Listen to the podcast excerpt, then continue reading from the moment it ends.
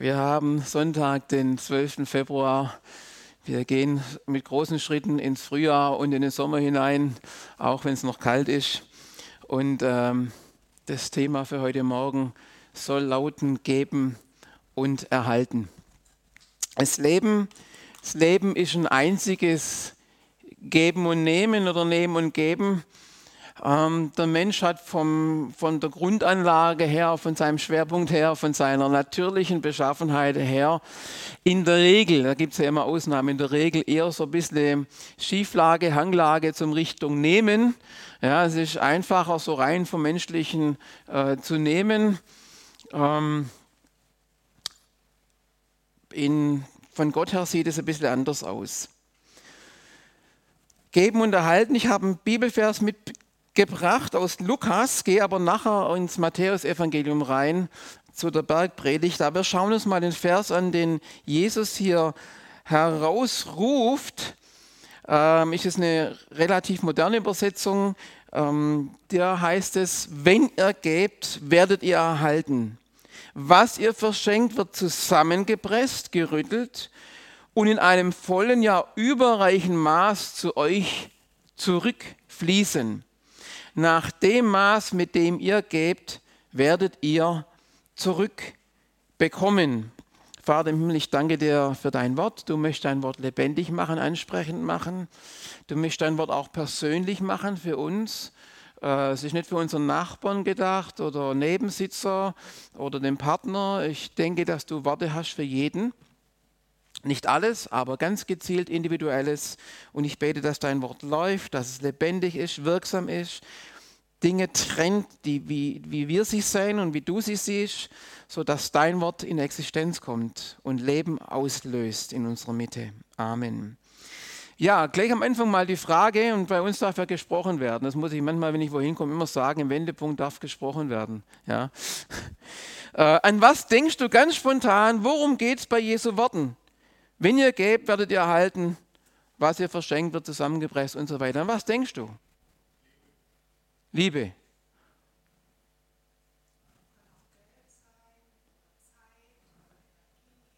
Geld, Zeit, Energie. Ganz spontan ist nicht so viel Hirneinschalter, ihr nicht so fromm, also fromm ist nicht schlecht, aber gib und dir wird gegeben, also Luther sagt hier ganz platt raus, gib und dir wird gegeben werden, also ist da nicht Zeit, Zeit.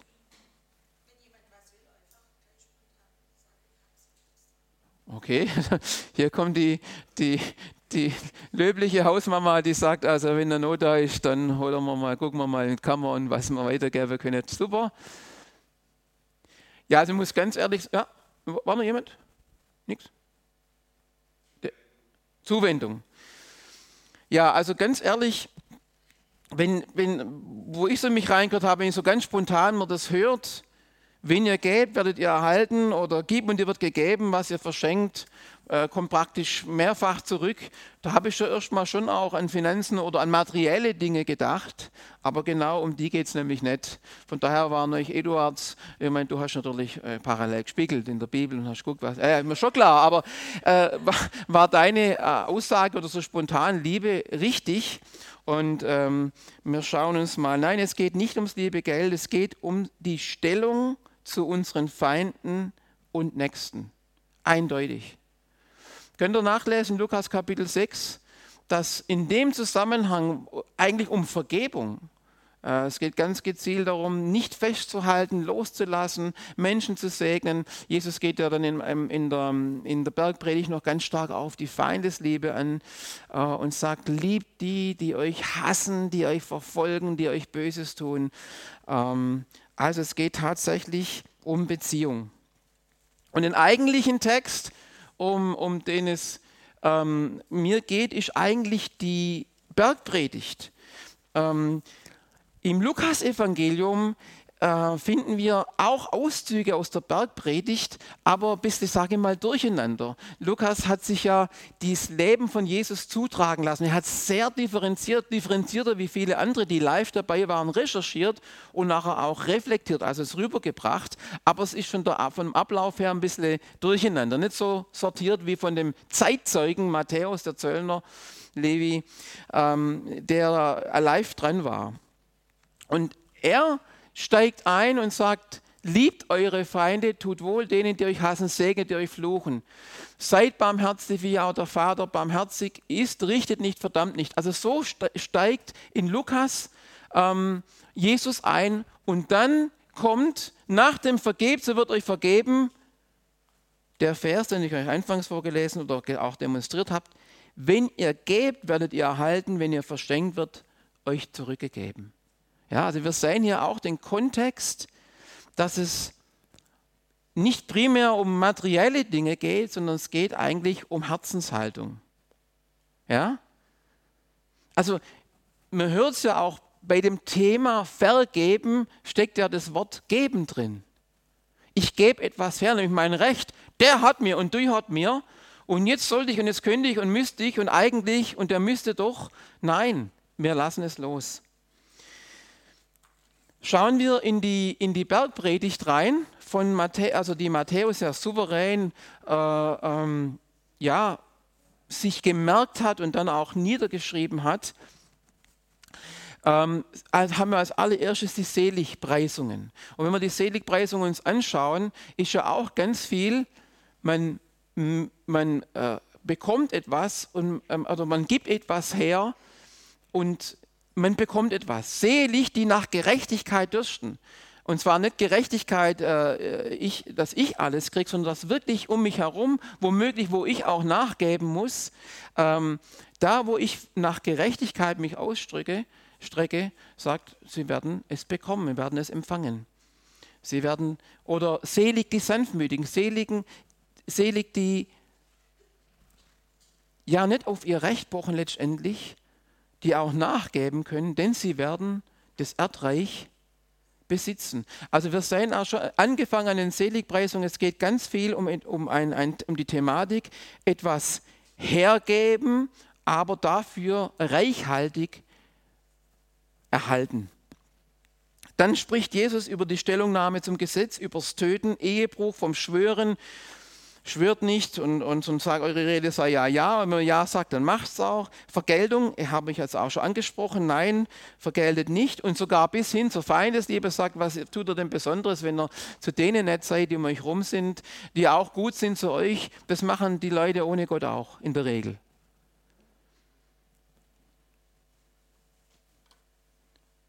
Sondern, ja, aber dann kommt, dann geht Jesus auf einmal ein auf dieses rechte Geben, rechtes Beten, rechtes Fasten. Also um was es Jesus beim Geben und Wiederbekommen in erster Linie geht, sage ich mal, ist Beziehung. Und zwar Beziehung unter Menschen. Ja, ähm, wir, wir sind, denke ich, alle in der Regel d'accord mit Gott und wenn nicht, dann bringen wir es wieder in Ordnung. Das ist nicht so schwierig, aber mit dem Bodenpersonal oder mit dem Bruder und der Schwester, wo es manchmal aneckt oder vielleicht auch der Nachbar, der Nächste, äh, tun wir uns oft schwer und die schließt ja Jesus gar nicht aus. Also das ist die oberste Prämisse bei der Thematik, dass es um unser Herz geht. Ja?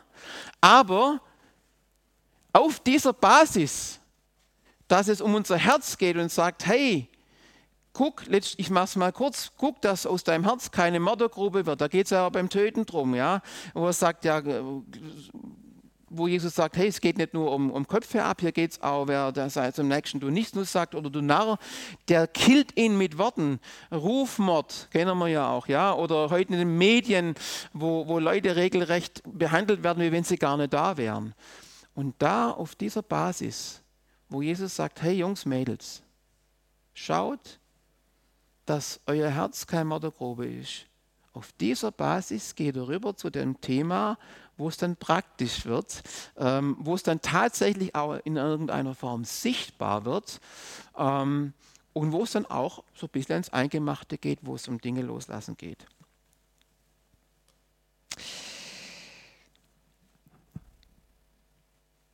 ja, dann wird es ganz praktisch, praktische materielle Hilfen, Gebet zu Gott, aber auch zu Menschen, wie auch wir vergeben unseren Schuldigern.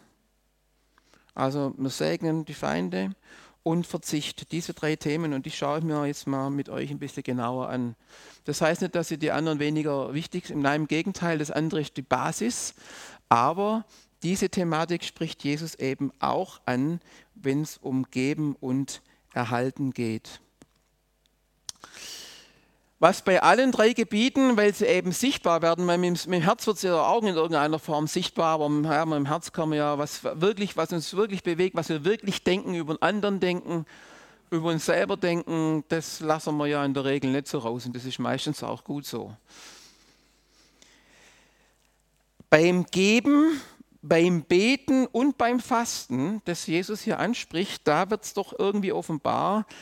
Und diese drei Gebiete sind sehr äh, großer Missbrauchsgefahr ausgesetzt. Das betont Jesus ganz, ganz deutlich. Er warnt regelrecht davor, dass dieses Almosen geben, das heißt Bedürftigen, Menschen, die wirklich Not haben, zu segnen mit Gütern. Ähm, das kann man ja so machen, dass es der Letzte mitkriegt, was für ein Edelritter ich bin. Und Jesus sagt, hey, wenn ihr das macht, dann bekommt ihr Lohn von Menschen dann braucht ihr vom Himmel keinen Lohn mehr, weil da habt ihr schon von, von Menschen Lohn bekommen. Ihr habt ja schon, da haben euch ja schon genügend Menschen auf die Schulter geklopft. Und da sagt er sogar, krass, die Linke soll nicht wissen, was die Rechte tut. Das heißt nicht, da gibt es ja auch so ein ganz frommes Ding, ja, ähm, ist dann furchtbar, wenn, wenn das einer mitkriegt. Ja, das wird sich nicht immer vermeiden lassen, wenn wir Gutes tun, wenn wir was weitergeben. Ähm, der Sammy weiß ich jetzt, ich habe einen prophetischen Eindruck, er hat heute Orangen mitgebracht. Ich, ich, ich, nehme an, ihr werdet nachher nicht Minigolf spielen oder so ähnlich, ja. Äh, also manche Dinge, die lassen sich, wenn man was auch übrig hat oder dann weitergibt, das können wir nicht verbergen und das ist auch nicht schlimm und das ist auch nachher bei der Thematik Fasten so. Aber die Frage ist, was, mein, was ist mein Motiv? Will ich jemand wirklich helfen oder will ich, dass ich groß rauskomme? Das Gleiche natürlich auch beim Gebet, wo er sagt, er soll keine langen Gebete sprechen, dass die Leute vor euch hinstehen und sagen, oh Mensch, äh, Pauline oder der Paulus, die können aber beten wie die Großen. Äh, wo er sagt, was ist, was ist los? Äh, für was sprichst du das Gebet? Geht es jetzt darum, dass du groß rauskommst? Was für ein toller Beter du oder ich bin? Oder geht es darum, dass durch dein Gebet dem anderen oder der Situation geholfen wird, Not gelindert wird? Mächten der Finsternis widerstrebt wird. Also nur sagt er, dann geh hin und ähm, geh in dein Kämmerlein, andere gehen raus, was immer. Es ist nicht wichtig, dass du gehört, dass du gesehen wirst, sondern wichtig ist, dass du connected bist mit deinem himmlischen Vater. Diese drei Themen, die spricht Jesus genauso an wie die Herzensthemen, wo er sagt, ich sage mal entweder oder, entweder du hast den Schuss nicht gehört und es ist für dich Mittel zum Zweck, oder du hast ihn gehört und wenn du ihn gehört hast und verstanden hast, um was es geht, dann fließt Segen. Dann kommt für, zu dir ganz, ganz viel Segen zurück. Und beim Geben heißt es ganz einfach, vergesst die armen Bedürftigen nicht. Also ich weiß nicht, wie es euch geht. Ähm, wir erleben ja, ich möchte nicht sagen, final apokalyptische, aber schon dramatische Dinge in unserer Zeit. Ja? Da haben wir eine Flutkatastrophe, da haben wir Corona-Krise, dann haben wir einen beginnenden Krieg, der jetzt seit über, oder über ein Jahr läuft. Ja, genau, hat sich gejährt. Äh, und, und, und. Und überall wird irgendwo geholfen, was auch, denke ich, wichtig und richtig ist. Und die Frage ist doch, wo stellt sich auch, denke ich, jedem von uns, äh, wo ist eigentlich Not am größten, wo brennt es, wo, wo soll ich, wie soll ich helfen, oder? Ähm, und mir gefällt diese Übersetzung, also Almosen klingt, klingt so, so, naja, man tut halt, wenn da einer am, am, Straßenrand bettelt, gibt man dem halt ein paar Cent oder, äh, und dann, dann habe ich ja was Gutes getan. Nee, auch da hilft uns die Bibel, wenn wir sie kennen. In Sprüche 3, Vers 26 heißt es, ähm, gib dem, der es braucht oder sogar wörtlich was ist, der es wirklich braucht. Gib dem, der es braucht, und so es in der Macht deiner Hand steht, es zu tun.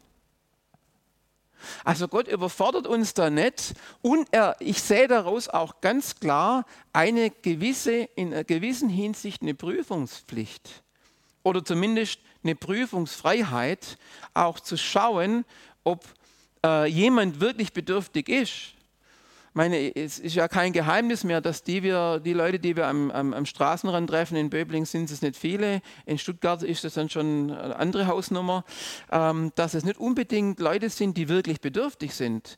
Äh, es gibt auch Leute, von denen schreibt Paulus auch, die haben einfach keine Lust zu arbeiten. Das gibt es auch. Und es gibt Leute, die auf anderen Wegen fleißig sind und äh, versuchen den Leuten, die auch Geld haben oder Finanzen haben, das Geld aus der Tasche zu ziehen und sich aber so hinstellen, wie wenn sie dringend Gelder bräuchten. Also, ähm, ferner sagt auch Paulus in Galater 6, Vers 10, lasst uns im Gutes tun, nicht müde werden. Also die gucken alle ein bisschen frischer wie mir heute Morgen. Ne? Und, äh, sondern allen gegenüber das Gute wirken. Und jetzt final. Alexandra, sag's laut. Die Genossen, ja, die sind die von drüben. Nee, an den Hausgenossen des Glaubens, das ist so uralt, gell? Es heißt nichts anderes wie ein, an unseren Geschwistern, an denen, die auch im Glauben sind. Mal ganz kurz, ich meine, das sieht ja die Kamera nicht, kriegt keiner mit. Wer hat denn schon mal in seinem Leben da auch Bedürftigkeit gehabt auf dem Gebiet?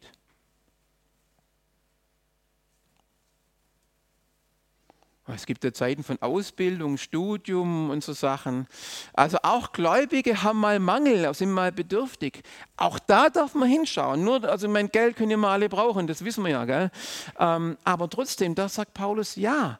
Und ich glaube, auch durch diesen, durch diesen Prüfungsgestattung äh, oder ich sage eigentlich Auftrag, die uns da auch äh, Salomo in seiner Weisheit zuruft, ähm, ist es, glaube ich, gut, wenn wir da unseren Fokus wirklich auf unser Umfeld richten.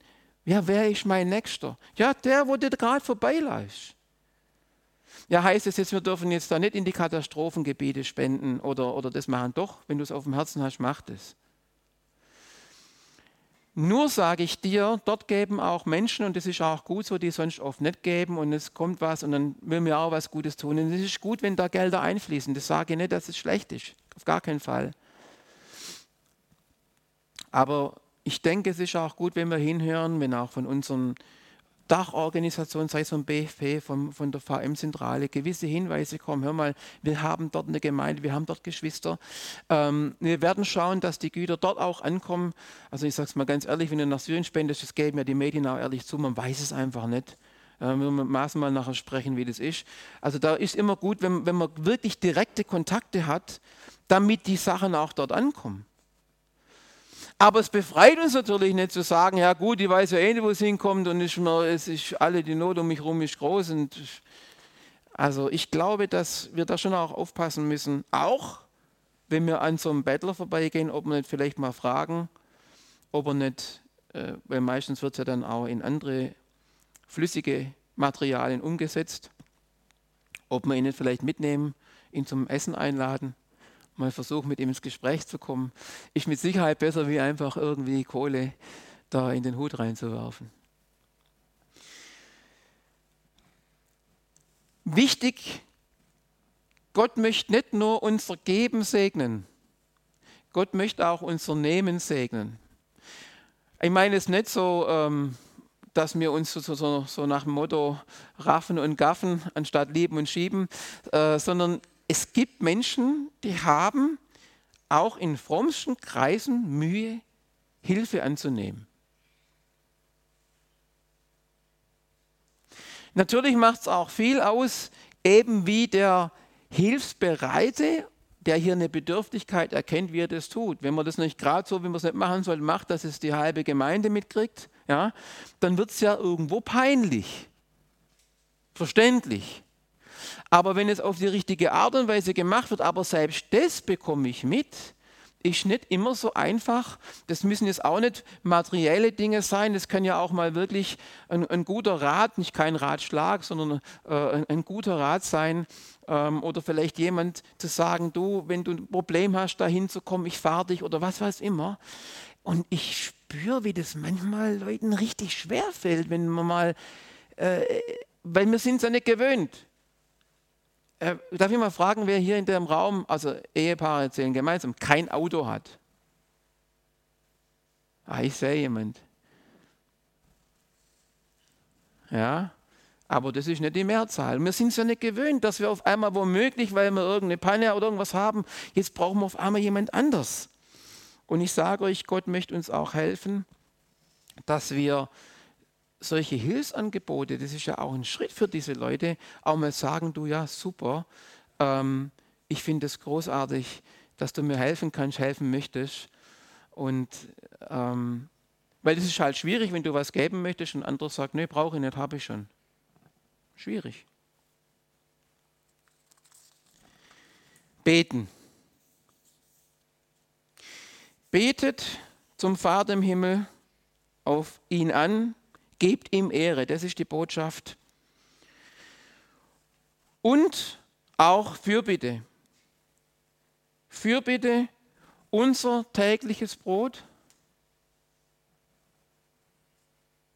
Gib uns heute. Ja, wie? Wir haben, nicht, haben, wir haben doch genügend Brot in, in, in Deutschland. Ist ein bisschen teurer geworden jetzt alles, gell?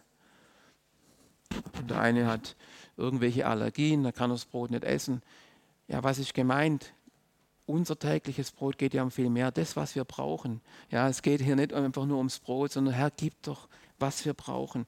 Ich meine, da gibt es ja auch ja, ähm, ein bisschen Fürbitte, ähm, Fürbitte und vergib uns unsere Schuld. Hey, das ist eine Bitte, hallo.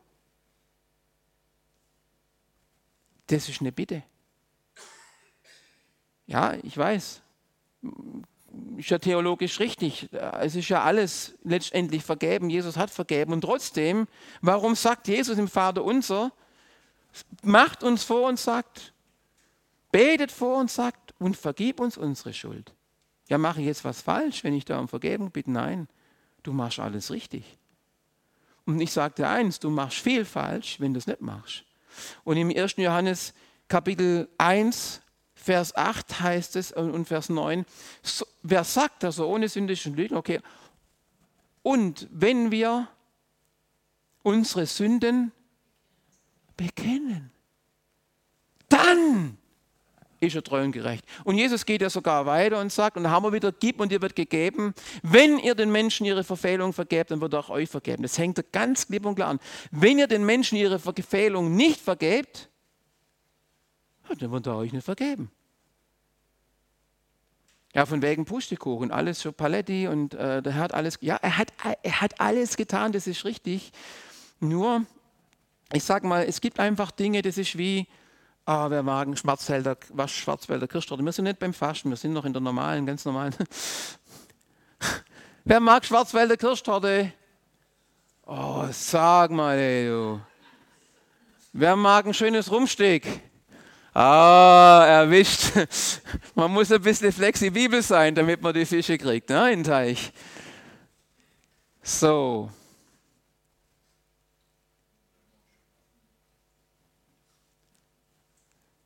Und stellt euch vor, was immer das, das, das Gericht deiner, deiner Wahl, bei mir wäre es eingemachtes Kalbfleisch mit Spätzle und grünem Salat in Zitronen, mit Zitrone und das Ganze auf einem Teller, weil der Schwab mag wenn die Salatsauce drin schwimmt ein bisschen. Ja. Und Jesus stellt mir das vor und sagt, hey Junge, it's all done for you. Alles für dich. Und du sagst, oh, ich weiß auch nicht. Oh, der Geruch heute, ich weiß auch nicht. Wer hat das Ding gekocht nochmal? Oh, der Kalle. Oh, nein. Versteht er? Jesus sagt, es ist, ja, es ist vergeben, aber ich darf es annehmen und was für mich gilt, und da sind wir ja auch beim Abendmahl, das muss, das darf, das soll, das kann gar nicht anders wie für meinen Bruder, für meine Schwester gelten. Was ich für mich in Anspruch nehme, das sagt Jesus letztendlich, wenn ich das haben möchte, muss ich es auch meinem Bruder, meiner Schwester zugestehen. Fürbitte. Bonhoeffer hat mal einen wunderschönen Satz zitiert. Ich glaube, dass ich viel Bewahrung in meinem Leben der Fürbitte bekannter und unbekannter zu danken habe oder zu verdanken habe. Ich glaube, dass ich viel Bewahrung in meinem Leben der Fürbitte bekannter und unbekannter zu verdanken habe. Dietrich Bonhoeffer. Okay, ein letzter Punkt noch, dann fasse ich es zusammen. Rechtes Fasten, auch hier geht es ganz stark um die, äh, nicht um die Zuschaustellung. Das wurde ja so regelrecht noch nach außen dargestellt, durch, durch Asche aufs Haupt, alte Kleider, das Gesicht nicht eincremt, dass jeder sieht, wenn man ein bisschen bleich wird, wenn man weniger isst oder gar nichts isst, dass es alle mitkriegen. Ja, nein, ähm, nicht zur Schau stellen, sondern fröhlich auf die Menschen zugehen. Ja, aber wie kriegt man das hin, wenn man wenig oder praktisch gar nichts isst. Fasten ist ein Thema für sich, aber Jesus spricht es an. Aber man muss wissen, das Fasten wurde nirgends, nirgends im mosaischen Gesetz oder sonst im Alten Testament, geschweige denn im Neuen Testament verordnet. Gell, da guckst Da guckst du nach, du. Ja, es wurde immer wieder praktiziert von Einzelnen, vom ganzen Volk in Notsituationen. Esther. Am Versöhnungstag hat das Volk gefastet oder eigentlich dann Kastei, da geht man davon aus, es war auch eine Enthaltsamkeit von Speise dabei. Mose im Angesicht Gottes fastet, isst nicht und trinkt nichts. Also ich habe mir überlegt, wie soll das gehen? Also ich kann mir das als ein bisschen medizinisch bemittelt nur so vorstellen, dass dass Gott da den, den, den Leib, also sein, Mose den, den, Geist genommen hat und den Leib irgendwie so auf Eis legt, irgendwie so, was ist mir ja dran, gell? Irgendwie, also es, das geht vom Natürlichen einfach, macht es um Himmels Willen nicht. Das geht, äh, es gibt auch niemand sonst, drei Tage maximal, hat auch mal Paulus gemacht, ja, nach, nachdem er ähm, dieses Bekehrungserlebnis hatte. Ähm, das geht einfach nicht länger und das ist eigentlich sollte man auch nebenher trinken. Also Fasten war ist im engeren Sinn keine göttliche Erfindung, aber Gott sieht es, aber er sieht es eben unter den richtigen Voraussetzungen. Ähm, Jesus, er hat gefastet vor Dienstantritt. Und es ging ihm da nicht darum, Herr, was ist dran oder mit Gebetserhörung, so, also schon was ist dran. Es ging ihm darum, äh, wirklich zu hören, ähm, wie sein Dienst aussieht oder einfach in, in Enge mit Gott zu sein. Das heißt, er wurde vom Geist in die Wische geführt. Also das war dann schon wirklich von Gott her, dass es sein, er es tun soll und nach, hat 40 Tage nicht gegessen. Stramme Haltung nach Pfingsten, er sagt auch, als sie Jesus schimpfen, sagen, warum fasten denn deine Jünger nicht? Die Pharisäer greifen das an, die haben donnerstags und montags gefastet. Und Jesus sagt, solange der Bräutigam da ist, solange ich da bin, die werden das später machen, wenn Nöte, wenn Verfolgung, wenn die Dinge kommen, von denen ich alles gesagt habe, ist meine Auslegung, dann werden sie anfangen zu fasten. Also nach Pfingsten haben die Apostel gefastet, die Gemeinde ähm, die Gemeinde in Antiochien fastete vor und bei der Aussendung von Paulus und Barnabas. Als die Gemeinde aber im Gebet, unter Gebet und Fasten war, sprach der Heilige Geist, sondert mir Paulus und Barnabas aus zu dem Weg, oder umgekehrt Barnabas und Paulus zu dem Weg, zu dem, zu dem Dienst, zu dem ich sie berufen habe. Und das sehen wir einen ganz wichtigen Punkt, um was es beim Fasten geht. Es geht beim Fasten nicht darum, dass ich Gott Ziele setze oder mir selber Ziele setze, was Gott während meines Fastens doch bitte tun soll. Das könnt ihr nachlesen, Jesaja 58. Da nimmt der Prophet die Thematik auf. Das Volk hat gefastet und erwartet und eigentlich erwartet, dass Gott doch endlich die Knöpfchen drückt, die ich unten einbestellt habe. Und Gott sagt, nee, oder der Prophet sagt, Gott sagt durch den Prophet, Herr Jungs, Mädels, ihr fastet zwar, aber jetzt sind wir wieder bei der Liebe, bei der Beziehung, ihr lasst die ungerechten Fesseln nicht los. Ihr drückt eure, eure Untergebenen. Ihr, ihr, ihr lebt so weiter. Ihr, auch der Sabbat ist für euch kein Thema. Ihr geht am Sabbat euren Geschäften nach, also euer Geschäft. Euch geht es nicht um Gott, um was Gott will. Euch geht es eigentlich nur darum, irgendwie Gott zu gefallen, aber Gottes Willen tun wollt ihr nicht. Und deswegen ist meine Überzeugung, es ist für mich also wenn du dir ein Ziel setzen möchtest, wenn du auf Nahrung verzichtest, dann darf es nur eins geben. Und es darf nur eines so heißen. nämlich Gott näher zu kommen, ihm, von ihm zu hören, Jesus, was willst du? Gib und dir wird gegeben. Das ist ja übrigens auch eine sehr gute Geschichte, mit der ich auch arbeite bei LAM oder bei Love After Marriage, dass man dann, wenn man, wenn man Dinge loslässt, auch Gott fragt, ja, was willst du mir geben? Ja, das ist eine sehr, sehr gute Sache. Aber nicht, was, Herr, ich hätte da so ein paar Sachen. Nein, Gott, was willst du mir geben? Um das geht's. Ja, also das Fasten ist im Laufe der Jahrhunderte so ein bisschen als ein verdienstvolles Werk entlarvt worden. Die in der römischen Kirche wurde es für bestimmte Zeit und Tage des Jahres zum Gesetz. Die Reformation brachte auch hierin eine große Wende. Aber das biblische Fasten ist auch in irgendeiner Form in Vergessenheit geraten. Und ich, das ist natürlich auch mein Schlusspunkt. Ich stehe jetzt ja unmittelbar vor, vor einer Gebets- und Fastenzeit habe dann so en passant erfahren, dass ich da praktisch der Hauptreferent bin. Na gut, da, da wollten wir irgendjemand nicht, dass ich wahrscheinlich absage, keine Ahnung. Äh, ähm, aber gut, lass dir doch von Jesus zeigen, was ich. Es gibt ja auch viel, manchmal viel wichtigere Dinge, wie auf Essen zu verzichten. Also ich finde es gut, ich mache das gern, äh, ist immer ein großer Segen. Aber manchmal muss man sich fragen, ist vielleicht sinnvoller bei manch einem vielleicht mal TV oder Smartphone fasten oder ja eben auch diese zwischenmenschlichen Dinge, wo man, wo man so Haltung und Spannung gegen Menschen loslässt. Es ist auf jeden Fall im, auf die richtige Art eine gute Sache. Jetzt kommt die letzte Folie. Also, wenn wir aus der richtigen Art und Weise geben, wird Gott uns reichlich segnen. Er wird uns reichlich wieder erstatten. Paulus sagt, ihr wisst selber, dass mir diese Hände zum Unterhalt gedient haben, für mich und die, die mir, mit mir gewesen sind. Ich habe euch in allem gezeigt, dass man so arbeiten, sich der Schwachen einnehmen muss.